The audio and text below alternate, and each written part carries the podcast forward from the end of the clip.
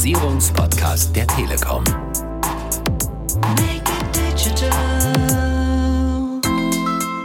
Das finde ich das Coole an der Cloud der Dinge. Also ich bin da nicht beschränkt wie in einem Produkt, sondern ich kann das erweitern. Make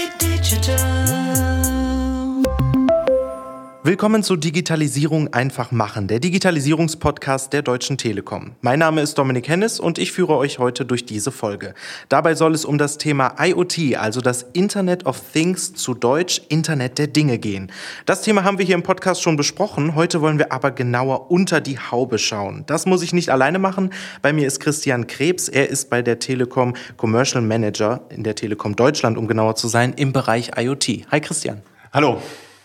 Jetzt habe ich erst über das Internet der Dinge gesprochen, gehe aber jetzt mal zum Thema Cloud der Dinge über. Bringen wir da mal ein bisschen Licht ins Dunkle. Wie ist IoT, also das Internet der Dinge, denn aufgebaut und welche Rolle spielt darin die Cloud der Dinge?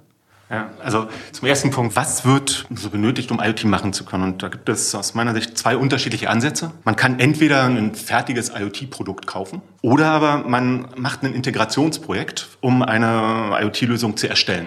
So ein fertiges IoT-Produkt ist relativ einfach, funktioniert auch schon. Im Gegensatz dazu kann man in einem IoT-Projekt, in einem Integrationsprojekt individuelle Anforderungen umsetzen.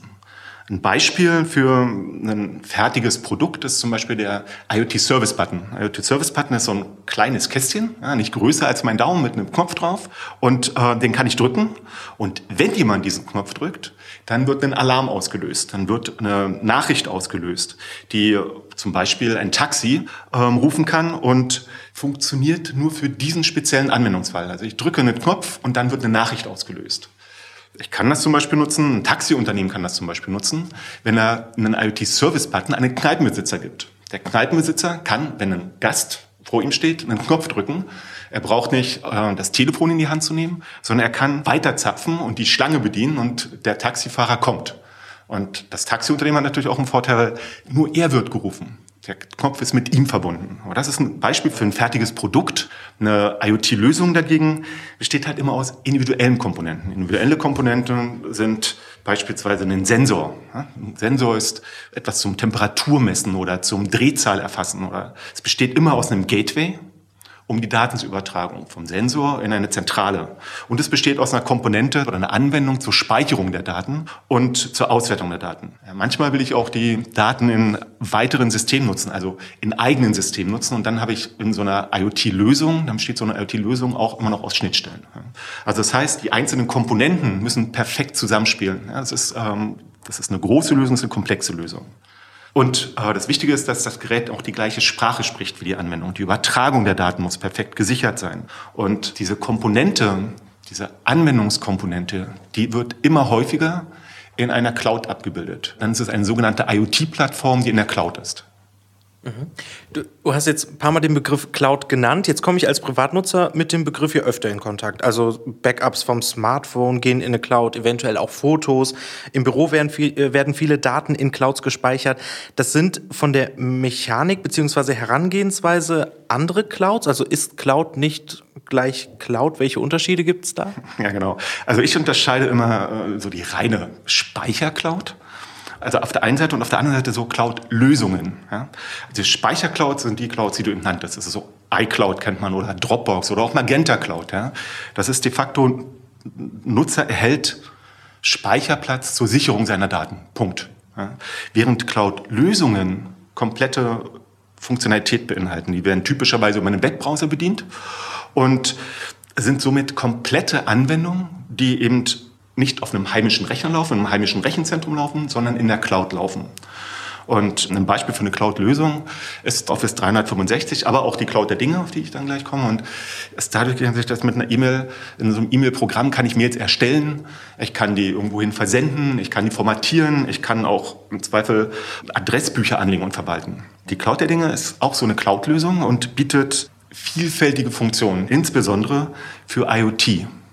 Die Cloud Heading ist die IoT-Plattform der Telekom und bringt alle Funktionen mit, die man benötigt, um so eine IoT-Lösung zu bauen. Ich kann Geräte verwalten, ich kann die Geräte verwalten. Ich sehe, wo sich diese Geräte befinden. Ich kann die Softwareversion auf diesen Geräten verwalten. Ich kann die Daten mir anschauen. Ich kann mir die Daten anzeigen lassen. Die Daten, die Messwerte, ne, die Messwerte oder die Zustandswerte der Geräte kann ich mir speichern und kann die später wieder verwenden. Ich kann auch Alarme in der Cloud-Lösung setzen. Ich kann Schwellwerte definieren, Alarme setzen und mir diese Alarme zusenden lassen. Ich kann beispielsweise festlegen, mich alarmieren lassen, wenn der Füllstand eines Tanks zu niedrig ist. Ja, dann kriege ich eine Information, dass ich was tun muss. Ja, das kann ich in dieser Cloud-basierten Lösung alles machen. Diese Funktionen sind vorgefertigt da diese vorgefertigten Funktionen, das ist auch das, was es braucht. Also die Cloud der Dinge, die vernetzt ja im Endeffekt die Geräte und Dinge, damit wir sagen, okay, das ist ein Internet of Things, ein Internet der Dinge. Das heißt, ohne Cloud geht es aber auch nicht. Ähm, man kann es auch ohne Cloud machen, dann muss man das selber entwickeln. Ja, dann muss man selber eine Lösung bauen. Ähm, man kann die auch on-premise hosten. Ich würde immer empfehlen, eine cloud-basierte Lösung zu nehmen, weil man auf der sicheren Seite ist. Ein Beispiel, was ich immer sage, einen Anwendungsfall, den Sie haben. Fragen Sie sich mal, wann war das letzte Mal, wann war es das letzte Mal, das letzte Erlebnis, ja, wo Sie dachten, ach, wenn ich diese oder jene Information gehabt hätte, hätte ich vielleicht irgendwie schneller reagieren können, hätte ich vielleicht ähm, einen Ausfall verhindern können oder ich hätte äh, rechtzeitig eine, eine, eine Information über eine Überschwemmung bekommen. Oder denken Sie mal nach, wann war Ihre letzte überflüssige Servicefahrt? ja, die sie hatten. Vielleicht hätten sie die Servicefahrt verhindern können, wenn sie vorher gewusst hätten, dass der Tank leer ist oder dass der Tank noch voll ist. Vielleicht könnte es auch helfen, wenn sie wissen, dass eine Sendung mit Ersatz an einen Techniker rausgeht und sie wissen, wann die Sendung losgeht und wann die Sendung ankommt. Dann kann der Techniker vor Ort direkt loslegen und ohne Zeitverlust am Einsatzort sein und dort arbeiten. So, und hier helfen halt IoT-Lösungen. Hier helfen IoT-Lösungen, die die Dinge, die ich eben nannte, mit der Zentrale verbinden. Und bisher war die Entwicklung von solchen Lösungen, von solchen individuellen Lösungen halt sehr, sehr schwierig. Schwierig deswegen, weil wir eben viele unterschiedliche Komponenten haben, die eine hohe Komplexität verursachen. Und Komplexität ist immer teuer. Und das wird halt deutlich einfacher mit IoT-Plattformen und insbesondere mit cloud-basierten IoT-Plattformen. Die IoT-Plattformen nehmen hier halt viel Arbeit ab. Die haben vorgefertigte Funktionen und die nehmen auch das Risiko ab, weil es alles schon da ist. Ich bin nicht mehr darauf angewiesen, etwas zu bauen mit eventuellen Rückschritten.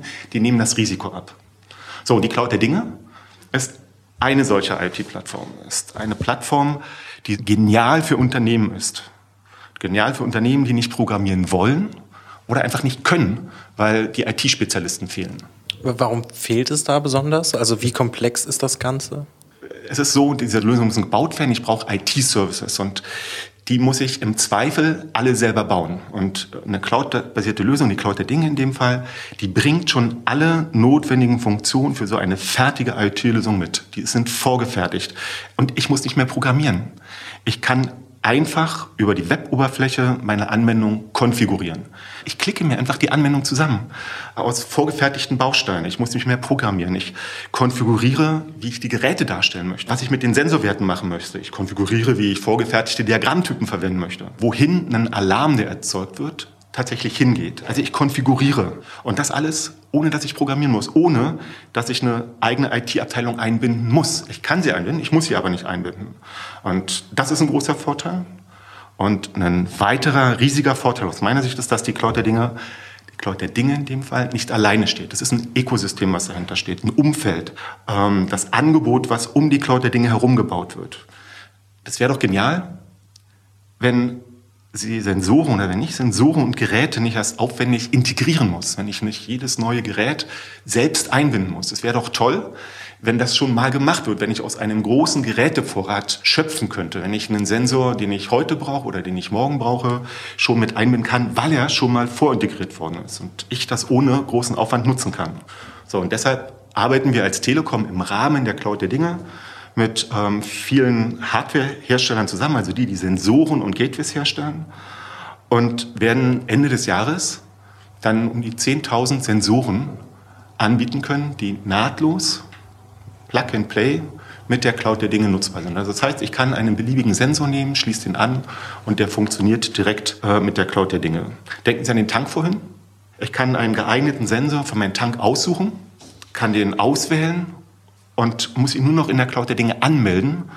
Und die Daten werden dann sofort direkt in die Cloud der Dinge geschoben, dort gespeichert. Und die Cloud der Dinge weiß sogar, was sie für ein Diagramm für die Anzeige nehmen soll. Und der große Vorteil ist, und das finde ich das Coole an der Cloud der Dinge, ist, ich bin da nicht beschränkt wie in einem Produkt, sondern ich kann das erweitern.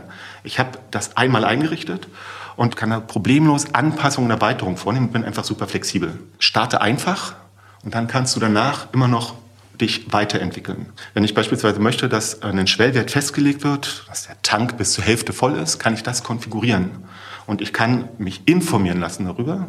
Und ich kann, wenn ich möchte, diese Alarme in mein eigenes Workflow-System, was ich zu Hause habe, übertragen. Also du hast jetzt mehrere Begriffe verwendet. Irgendwie einfach, sie ist vielleicht auch cool, die Cloud der Dinge. Für mich klingt es auch, als wäre die Cloud der Dinge ultra intelligent. Und du hast auch gesagt, es ist mit wenig Aufwand verbunden, dadurch, dass es eine fertige Lösung ist. Jetzt stelle ich mir vor, als kleines und mittelständisches Unternehmen würde ich mir jetzt denken, ja super, will ich haben, aber irgendwie so ganz verstanden vielleicht, was ich damit machen kann. Was sind so die Anwendungsbereiche, gerade vielleicht für kleine und mittelständische Unternehmen, um eben diese fertigen Cloud-Lösungen im Internet der Dinge zu nutzen? Beispielsweise kann ich äh, Sensoren in Tanks, das Beispiel hatte ich genannt, ähm, einbringen. Ich kann Sensoren an anderen Stellen, an Drucker ein, anbringen, an entfernten Geräten anbringen und kann mich informieren lassen über den Zustand der Geräte. Ich spare Kosten, weil ich nicht hinfahren muss. Und ich kann den Service von meinem Kunden verbessern, weil ich im Zweifel vor ihm weiß, dass ein Gerät nicht funktioniert.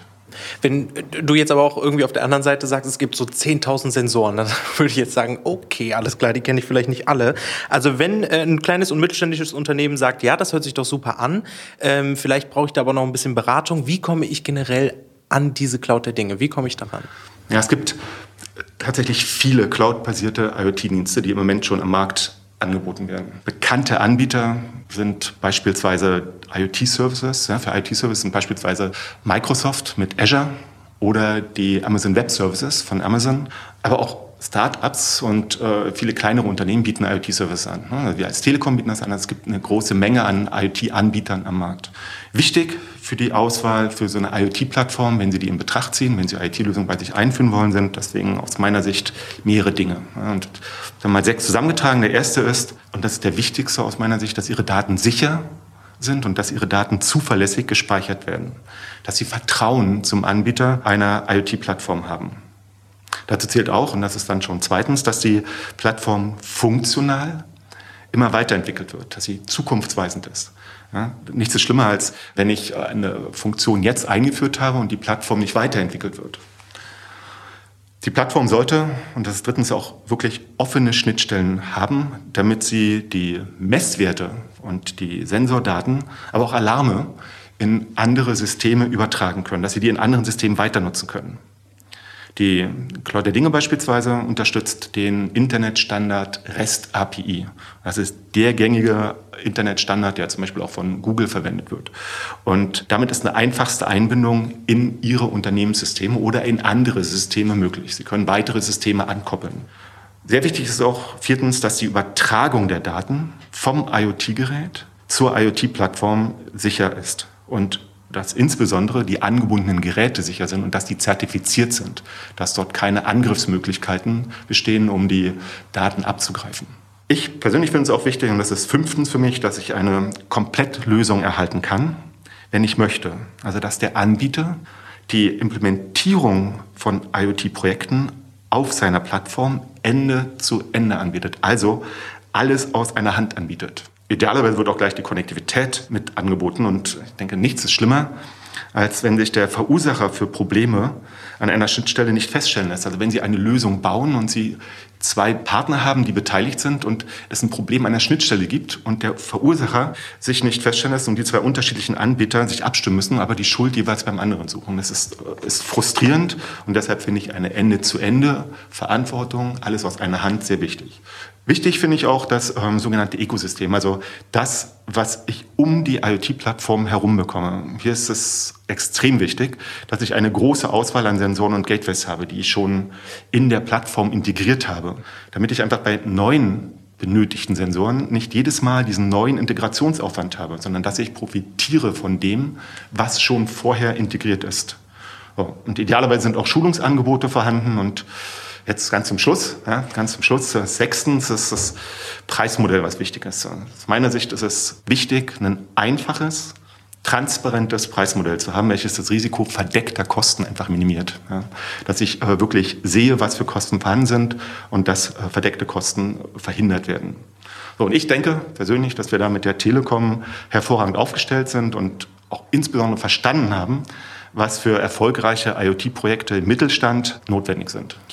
Kommen wir zum Schluss nochmal zu dem Thema Sicherheit. Also es wird ja immer wichtiger, gerade in Europa, in Deutschland. Und Sicherheit, Datensicherheit erreicht ja auch kleine und mittelständische Unternehmen jetzt im Rahmen der Digitalisierung. Sind die Daten in der Cloud der Dinge sicher und wie wird das auch gewährleistet? Ja, also Telekom steht für Datensicherheit und Datenschutz. Ich habe mit vielen Kunden gesprochen und ähm, von den Kunden immer die Rückmeldung bekommen, dass die Kunden die Telekom wie führend sehen. Und äh, die Daten der Cloud der Dinge insbesondere, weil wir darüber jetzt sprechen, die werden in Rechenzentren in Deutschland gehostet und unterliegen dem strengen Verordnung der DSGVO. Und äh, die Kunden haben bei uns dort die volle Kontrolle. Also sicher und ich finde, dadurch ergeben sich durch die Cloud der Dinge ja auch etliche Anwendungsfelder, wie du schon beschrieben hast. Also wir sind jetzt von Tanksensoren über Taxiklingel, also das ist ja auch ein, eine große Spannweite, die da herrscht. Also für Unternehmen auch, die das Tagesgeschäft sicherlich beschleunigen und auch vereinfachen auf eine gewisse Weise. Christian Krebs, danke, dass du uns diesen Einblick gegeben hast. Ja, vielen Dank, bitte. Ja, das war's für diese Folge. Ich hoffe, wir konnten euch zu dem Thema IoT und Cloud der Dinge weiter aufschlauen. Unseren Podcast Digitalisierung einfach machen findet ihr auf Spotify, Apple Podcast und dieser sowie auf www.telekom.de/podcast.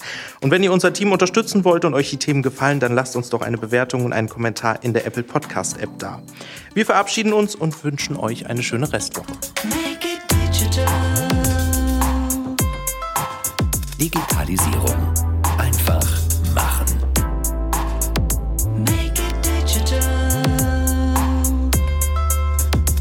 Der Digitalisierungspodcast der Telekom.